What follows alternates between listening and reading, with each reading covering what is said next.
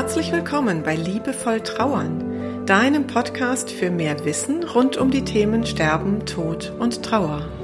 Für mehr Fühlen statt Denken und für einen liebevollen und heilsamen Umgang mit dir selbst und mit deiner Trauer.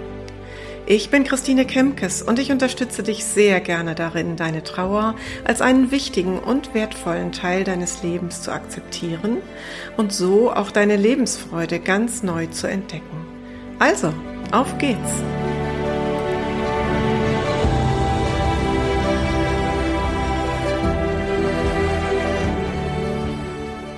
Herzlich willkommen bei dieser letzten Episode des Jahres 2020, dieses völlig verrückten und anderen Jahres.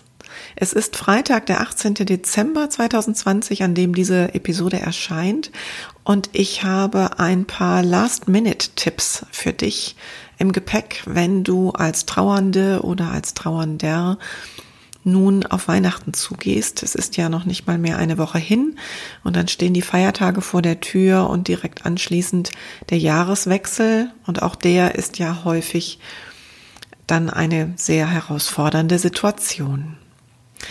Ich möchte das gerne in drei ja, Tipps einteilen und fange mit dem ersten an. Mache dir einen Plan und bleibe gleichzeitig flexibel.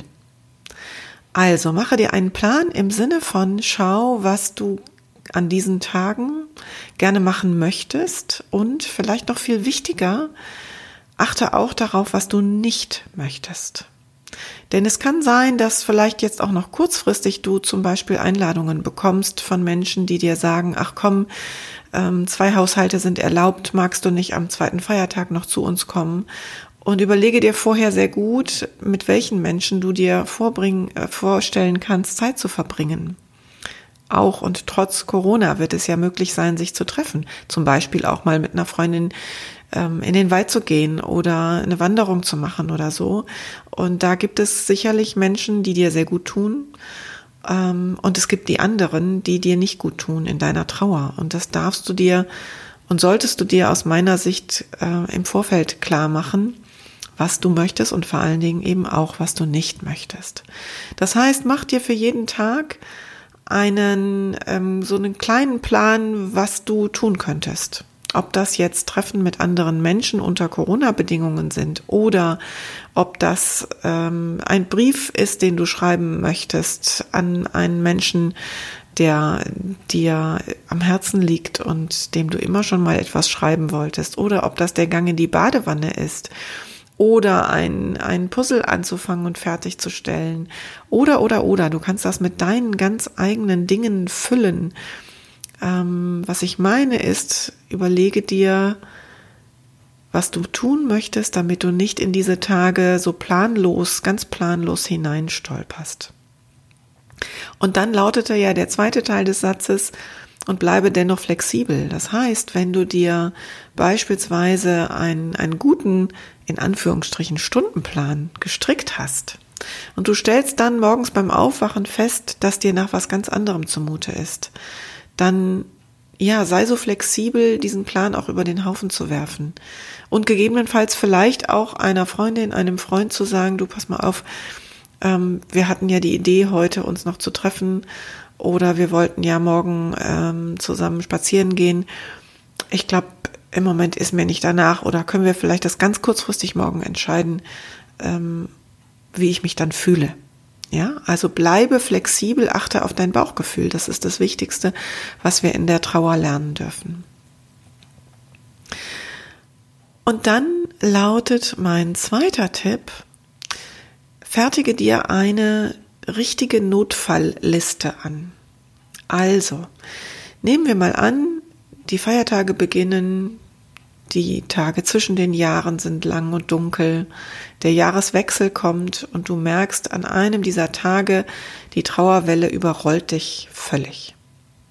Dann ist es in einer solchen ähm, Situation ja so, dass wir unsere Sinne nicht richtig beisammen haben, was auch völlig normal ist. Und dann sind wir so kopflos manchmal, dass wir gar nicht mehr wissen, wo oben und unten ist. Und genau für diese Situation machst du dir am besten eine Liste. Und zwar zum einen eine Liste mit Telefonnummern, wo du anrufen kannst. Also Menschen in deinem Umfeld, von denen du weißt, du kannst die Tag und Nacht anrufen oder eine WhatsApp schreiben oder eine SMS. Und das kann zum Beispiel aber dann auch die Telefonseelsorge sein, beispielsweise, die auch über die Feiertage rund um die Uhr besetzt ist. Also auch das kann eine Notfallnummer sein für alle Fälle. Die zweite Hälfte dieser Liste beinhaltet Dinge, von denen du zum Beispiel in diesem Jahr ähm, gemerkt hast, das sind so wie so eine Art Notfalltropfen, die dir in solchen Situationen helfen. Also, vielleicht hast du eine bestimmte Atemtechnik gelernt. Vielleicht hast du äh, eine bestimmte Entspannungsübung gelernt. Vielleicht hast du für dich selber festgestellt, wenn es ganz schlimm wird, dann brauche ich frische Luft, dann gehe ich raus. Vielleicht hast du für dich selber äh, festgestellt, wenn, wenn gar nichts mehr geht, dann geht aber zumindestens hinlegen, atmen, einen warmen Tee machen und das hilft mir. Das hört sich vielleicht gerade total banal an, aber in diesen Situationen, wo wir kopflos sind, brauchen wir das dann irgendwo schriftlich. Ne? Das muss da irgendwo, muss der Zettel liegen, auf den du dann draufschauen kannst und dann kannst du gucken, was von diesen, in Anführungsstrichen, Notfalltropfen hilft dir in diesem Moment. Also fertige dir eine gute Notfallliste an. Und der dritte Tipp, den habe ich gerade schon angedeutet nebenbei, der ist so banal, dass ich kaum wage, ihn auszusprechen, aber ich merke auch, dass er immer wieder hilft, wenn ich mit Trauernden dazu arbeite. Dieser Tipp heißt ganz schlicht und ergreifend, atme.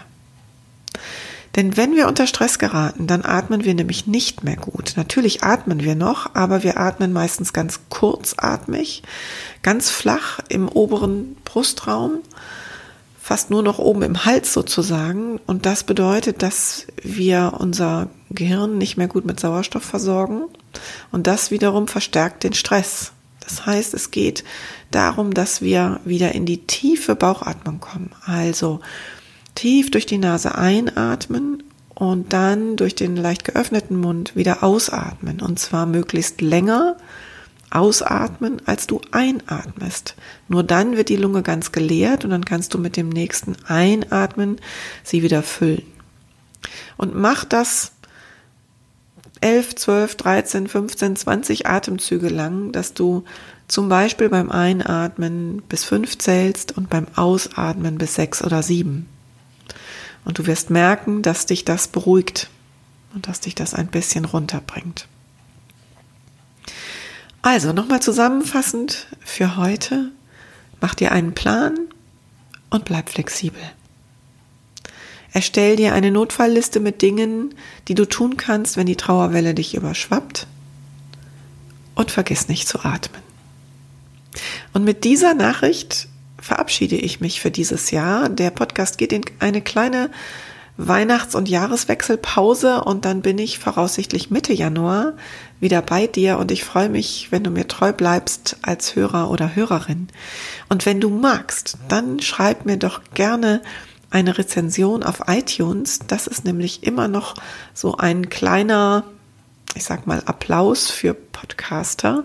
Und dadurch wird der Podcast leichter gefunden und schneller den Menschen angezeigt, die auf der Suche sind nach Hilfe in Zeiten von Trauer. Und das wäre doch toll, wenn dieser Podcast noch mehr Menschen erreicht.